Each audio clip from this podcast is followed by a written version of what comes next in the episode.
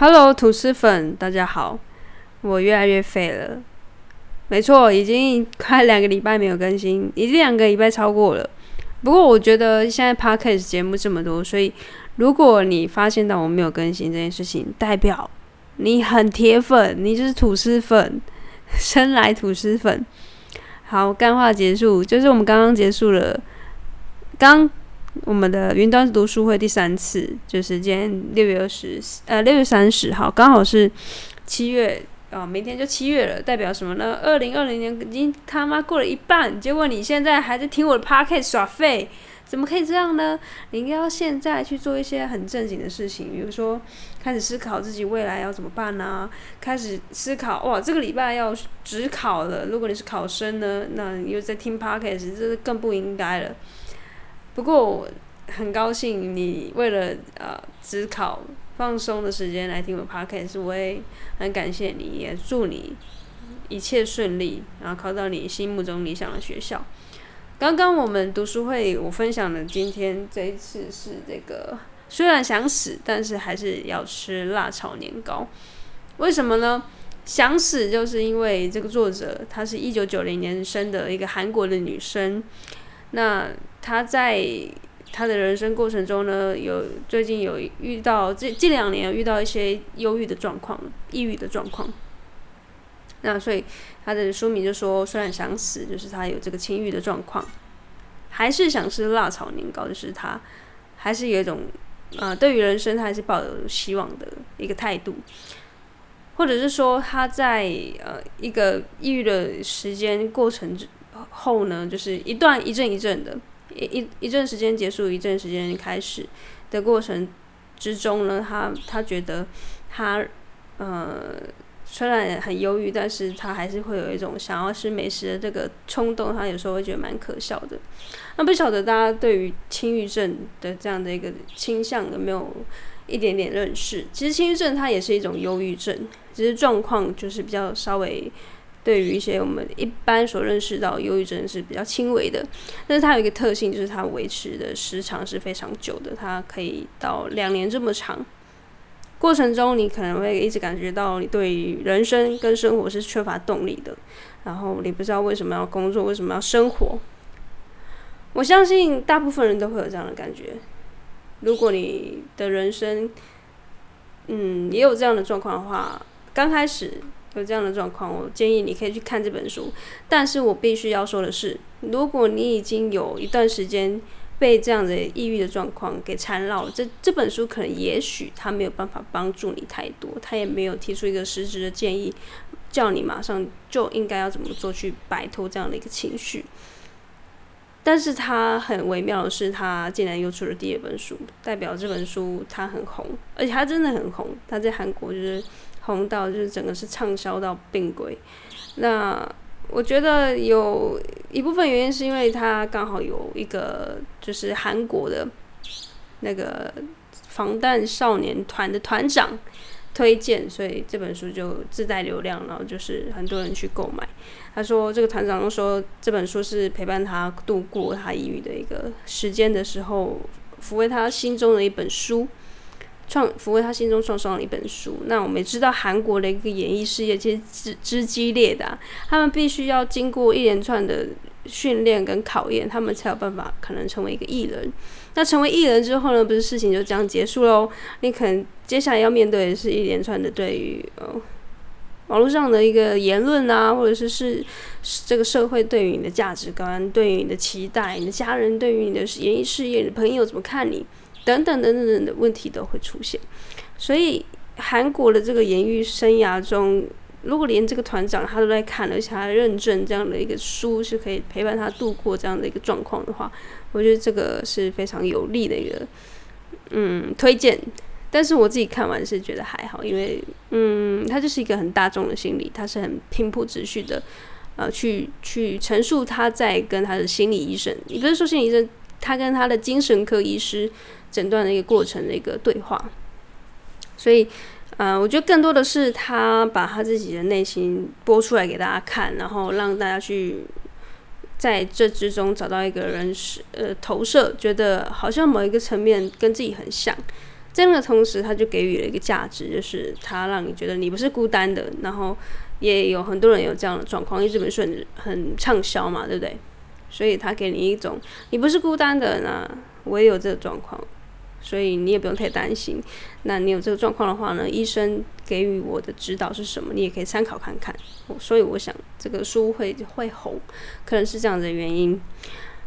那轻郁症其实他，我还没有认识他这个名字之前，我就一直有感觉到这样的一个倾向，就是会偶尔会觉得很忧郁啊，然后不不知道为什么，呃，人要生在这个世界上啊，然后整个时就是学生时代的状况是比较严重的，因为那时候是漫无目的，那不晓得自己要干嘛，然后不晓得毕业了要找什么工作。所以整个人生是很迷惘的，那也没有什么特殊才艺，因为如果你会画画，你会弹吉他，那也就算了。你可能再怎么样，你可能就啊，或者你会语言，那就去找一个相对应的工作，是还是有一个比较有迹可循的。但是偏偏好死不死，我是什么特殊才能都没有。我觉得小时候学过心算吧，但是心算现在能干嘛？而且很久没练了，根本就也忘记了。所以呢，就是对于这样子的被台湾教育的一个压榨，他不会呃停下脚步去去关心你说，哎，Hello，你现在对于你的人生有感到任何的迷惘吗？那如果迷惘的话，欢迎来辅辅导室跟我聊聊哦。通常去辅导室都会被 tag 说，啊，被一个标签说，哦，你可能心里出了什么状况，所以大部分人不会没事去辅导室。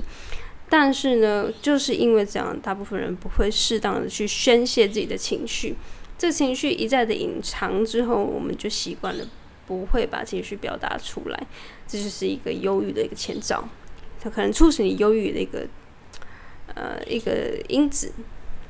因为不说出情绪，因为压抑，所以怎么样怎么这样，所以我们觉得别人是什么动作就是代表什么什么。就是为什么我们会呃很轻易的去定位一个人的行为举止，就代表什么意思？有可能是因为你跟这个人很熟了，但也有可能是你对于这个人的长期误会，他可能压根就没有这个意思。所以在过程中，精神科医师他给了一个呃，在某个章节给了一个结论，我觉得是很不错的。他说，人是立体的，人不是平面的。怎么说呢？不是真的很压平的那种。扁平，我是说，人的心灵跟这个心心灵跟你的思想是立体的。比如说，我今天看你的这个眼神，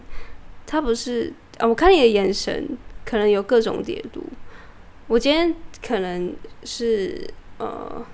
抱着一只狗，但是我的嘴巴是微笑的，你可能就是觉得我是发自内心的微笑。但是我今天拿着一把刀，但是我的嘴巴一样是微笑的，那你可能觉得我。可能想要杀你，那如果我今天拿着你的成绩单，然后对你微笑，你可能觉得，嗯，我是不是做错了什么，或是我考烂了？所以同一个表情代表了不同的意思，明明就是同一个人做出来的，但会因为当下的环境，我们会去解读一个人的情绪跟他的，呃，等等的一个，就是我们会想的太多，或自我感觉良好。在佛教的，在印度的哲学里面，还有一个争议跟诽谤。诽谤就是刚才我说的，你去过度解读了一个人的话，一个过度解读一个人的动作或者是神情，然后呃，双到造成了双方的一个不谅解。我不谅解你，为什么要这样子看我？那我不谅解你，不谅解我，为什么要一直 always 误会我？所以，如果你最近因为这样的情绪被感染的话，或者是被打扰，我会建议，如果你今天是一个被误会的那一方，你应该不是被动的被误会，而是你要主动的把这个情绪丢给丢还给那个误会你的人，呃，跟他说，其实我没有这个意思，我的意思应该是什么什么。啊，如果下次我有这样子的状况，我会避免让你误会。但是同时，如果我还是有这样子的动作产生的时候呢，我要你可能先知道一下，我可能没有那样的意思。如此一来，我觉得才能去化解你们之中的一个心理的一个拉扯，因为很多事情是变成说，诶，我以为我跟你之间的默契，那是我不说你不说，结果最后球就是漏接了，因为我我以为你会接，然后你以为我会接，很多误会就是这样产生，很多的情绪就从此就迸发出来。所以啦，嗯，刚刚结束了这样的一个分享，我觉得心里很舒坦，而且加上了今天我们去嘉义的一个中学演讲，协同中学。嗯，我觉得经历了一些事情蛮有趣的，跟大家分享一下。我们很，我跟咖啡边还有美边蛮傻眼的，就是，嗯，协同中学它其实是一个基督教的一个学校，那中间它有一个牧师，我们就姑且称 A 律 A 牧师跟 B 牧师。那 A 牧师是女生，B 牧师是男生，好。那他们两个在我们演讲前，嗯，我们跟我们聊了一下他们的牧师的角色，在系统中学是扮演什么样的角色？啊，不外乎就是去协助，因为他们也有送餐，就是他们会请这些学生去打菜，然后把它装成一个饭盒，一个饭盒，然后呢去送给到当地的一些居民去，呃，就是比较弱势的居民给他们吃这样子。那那个 A 牧师跟 B 牧师在会演讲前呢，跟我们讲这一块，他们现在有在服务的个案啊，然后服务的状况啊，服务的呃一些成果，我们都觉得很不错，就觉得哎，说不定我们可以在协同附近也有一些个案的话，就可以从这边跟他们领取这个餐点。那结果我们就演讲后，我们就要到那个会议室吃饭的时候呢，他们就跟着我们一起来这样子。那一开始我们也不疑有他，就说一起吃饭嘛，然后就坐下来的时候呢，哦，别忘记了他们是牧师，牧师。于是下来我们以为要谈合作啊，有没有可能有有没有什么方式是我们可以提供的一些价值等等的。结果这个 B 牧师就是这个男牧师一屁股坐下来就说：“嗯，请问你们支持同志吗？”哇，这个问题。直接就是这样子被丢出来，我要说他很坦率吗？还是我觉得他很不矫揉造作？直接就直球对决啊！怎么这样子没有预兆的？那他这吓得我跟那个咖啡边跟美边吃手手。那我们三个人就面面相觑啊，想说天哪，这时候是要说支持吗？要要说反对吗？还是说中立立场？不管回答哪个，都要么不是违背我们的心意，要么就是我们觉得我们自己受委屈，要不然就是觉得自己说谎。为了这个合作案，我们必须说谎嘛？我们原本是支持的，啊，要说我们反对，因为为了迎合基督教的教义嘛。结果就一阵子开始觉得啊，好像可以糊弄过去，就是说，嗯，我们不表态这样子。结果他穷追不舍，要开始批评，因为呃，可能我们不知道诶，有可能有一种 gay 的特质，让他们觉得好像有点不妙，哦，所以给我们这样的抛出一个议题，让我们嗯去面对。然后他就说啊，国外因为这个编牧师国，他是说他可能有有留，他不是台湾人，他好像是外国人。就是国外很多文献啊，就说这个同性恋啊，LGBTIQ 族群，啊支持堕胎，开始无限上纲，开始就说这个同志怎么样怎么样，我们就越来越多问号。然后 A 牧师在旁边呢，他其实也是反对的，但是呢，他相对的比较有一点点情商，他也知道这个这个局可能不好去辩论这件事情，因为。这本质其实我们就是送餐嘛。那你要去探究我们的政治立场，探究我们的性别立场，去探究我们的呃各个价值观的立场，这样我觉得是没有必要的。因为除非今天我们真的呃观念偏差，或者是我们真的有有所抵触，那对啊，有所抵触啊，可能真的就是。跟他们的教义是有所抵触，但是如果我觉得如果是神爱世人的话，他应该爱所有所有的人，不论你任何宗教，不和你的肤色、种族，不和不不不论你的身份，不论你的性别认同什么，我觉得如果你说你是深爱诗人，那就是所有的人不能有任何任何的 hashtag 排外，不不，不论你是残障或者是啊脑残，或者是你是男你是女你是小狗，哦狗可能不算啊，你你不能是小孩，不不论你是老人，都应该享有这样的被爱的权利吧。但是呢，当这份爱被被排除了某一些族群，但是你又强迫用耶稣之名去告诉我们这件事情是真理的时候，我就会开始觉得有点怪喽。然后我我加上我觉得这个曲也不 也不适合在这里去高谈阔论说这这件事情的必要性，或者是正确与否。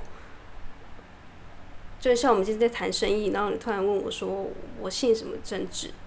哦，如果我是民进党，你是国民党，你就不跟我合作，那我也觉得也 OK，就代表你因为政治立场理念不合就断了这个合作案的话，会让你不开心。这过程中如果合作会让你不开心，然后你决定断掉，我觉得是 OK 的。但是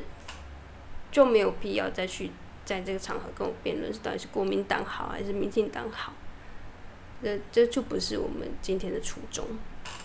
当然你要辩，我们可以挑个时间。或者是好好的坐下来谈论这件事情，但是我觉得就是不合时宜啦，嗯，那搞到最后就不欢而散，不不欢而散了，那他们就也离开了这样子，我觉得很可惜。很多事情是这样，我觉得，嗯，跟家人吧，跟家人特别明显，就是可能跟我爸妈也偶尔会有这样的争议，对一件事情有很多不同的看法。但是我觉得大人的，身为一个大人的一个成熟的表现，今天就是你跟这个人的观念偏有偏颇，你你不是偏颇，你跟这个人的观念是有所出入的，你可能就是特别反对什么事情，那他可能就是刚好是在天边另外的他特别支持，那我觉得就是互相尊重，然后在谈论这议题之外的事情，我们都要以一个。大人的心情，或者是我们就是在执行一个公式的心情，去把这个东西做好，不能用就是公事归公式，事实归事实。我对于如果你你认为你自己是个成熟大人，我觉得应该有的表现应该是这样子的。那如果你要混为一谈的话，我没有办法左右你的情绪，但是我会相对觉得你这个人不成熟。那更别说我们之后会有可能合作的可能，这相对我来说就是没有办法。好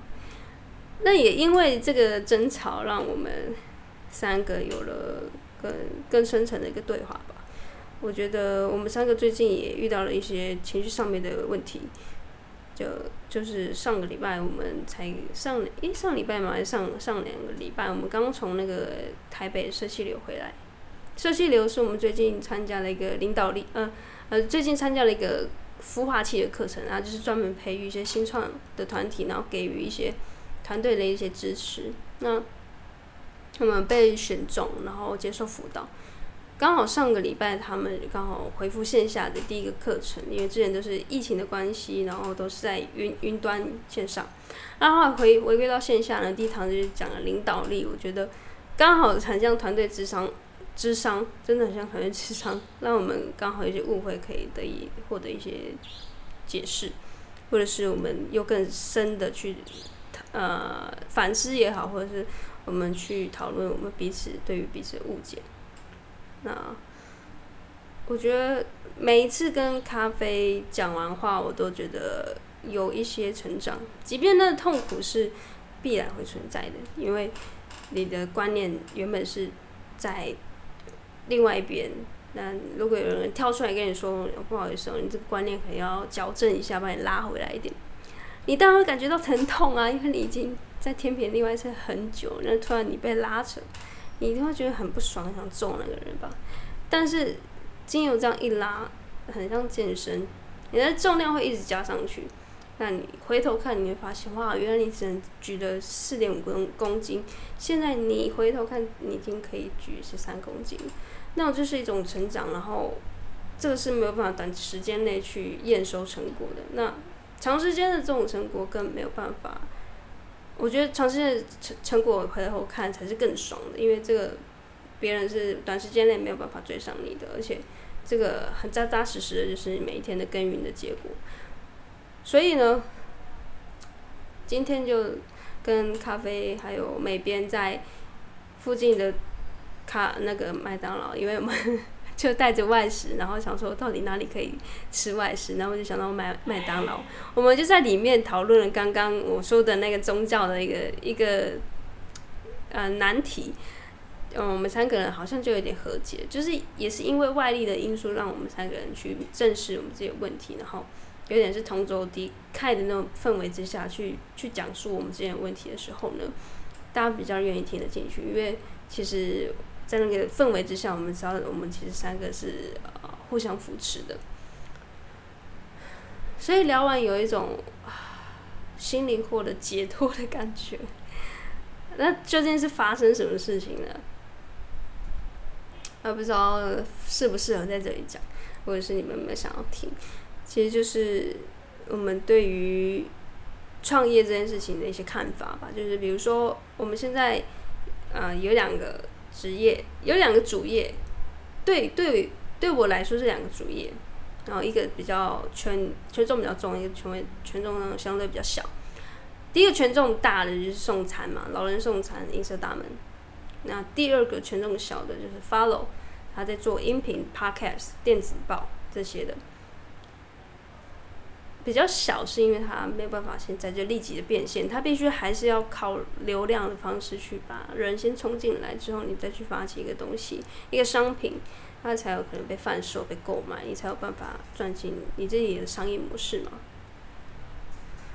但是我偏偏就对这样的方式，对这种内容是有兴趣的，对创作是有有有 feel 的，有感应的。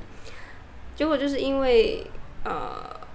我是因为 follow 接触到他们呃美编跟咖啡编嘛，但是后来他们，我我我才知道他们其实主业是要放在影色大门的时候呢，我当然也是追随他们去做八十趴的利息放在影色大门，但是追到后来，我觉得有一点点的。吃力是因为这件事情可能并不是我以前预设想要做的事情。我想要做的是 follow 这块，就是比较是自媒体的这块。但是怎么说呢？有时候你是跟一个人，他不一定是跟着事情。那当然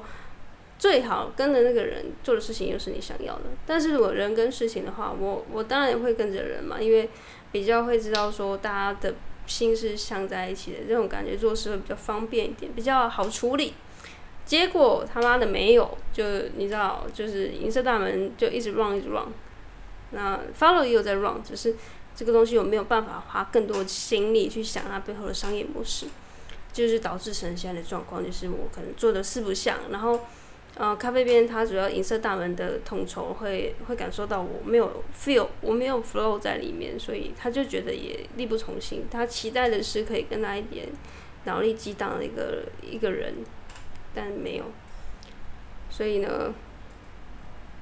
呃，很可惜，但必须要很忍痛的，就是呃，说我们可能要思考一下我们我们未来的方向。那也很开心，我们有这样的对话，因为我一始终一直觉得也是，嗯，不知道哪一卡卡的超烦。结果呢，这获得一个解释之后，我觉得心里有比较或者舒畅，你的有有的有有解也有抒发到。那我觉得可能也许在不久的将来，刚好是下半年的个开始，我可以有一个好的规划，然后期待。Follow 会有不一样的改变，先在这里埋一个小小的种子，嗯，希望，嗯，如果有嗅到一点点不一样气息的吐司粉，就会知道我在说什么。所以，呃，如果想要知道后续的话呢，就继续追踪这个频道，一片吐司。我们下一集见，希望大家的下半年都可以过得。更精彩，找到自己的辣炒年糕。晚安，啵啵。